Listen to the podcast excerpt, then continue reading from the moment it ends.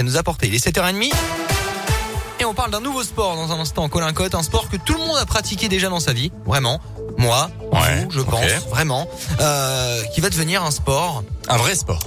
Labellisé sport, ouais, en tout cas. Voilà, c'est c'est le but. On en reparle dans un instant. Il y aura également Grand Corps Malade Kimber Rose, vos places pour le concert des Vals, journal des bonnes nouvelles, la météo et l'actu 100% local de ce 24 novembre avec vous donc Colin. Et à la une aujourd'hui, le nouveau conseil de défense sanitaire aujourd'hui alors que le nombre de cas de Covid explose en France, 30 000 ces dernières 24 heures, 6 000 classes fermées, 50% de plus en trois jours. De nouvelles mesures de restriction devraient donc être décidées dans les prochaines heures, Greg Delsol. Oui, d'abord la question de l'extension de la troisième dose du vaccin au moins pour les plus de 40 ans, voire pour tous les adultes.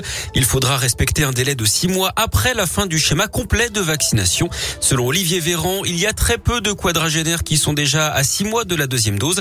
Ça arrivera progressivement au mois de décembre, donc ça nous donne la possibilité de nous organiser si la décision était entérinée. Fin de citation.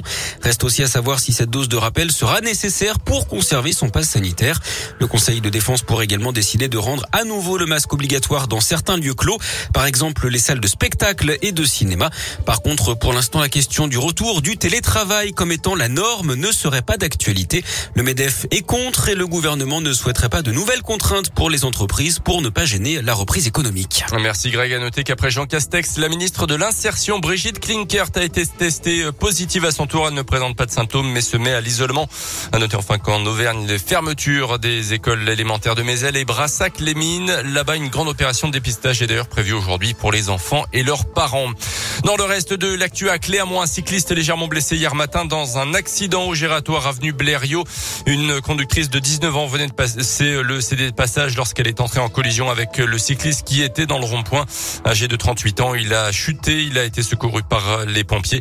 Une mobilisation des associations de vélo est d'ailleurs prévue ce samedi depuis au champ boulevard Côte-Blatin. Six mois de prison avec sursis pour le fan de l'OL qui avait lancé ce dimanche soir une bouteille d'eau sur le joueur de l'OM Dimitri Payet en plein match.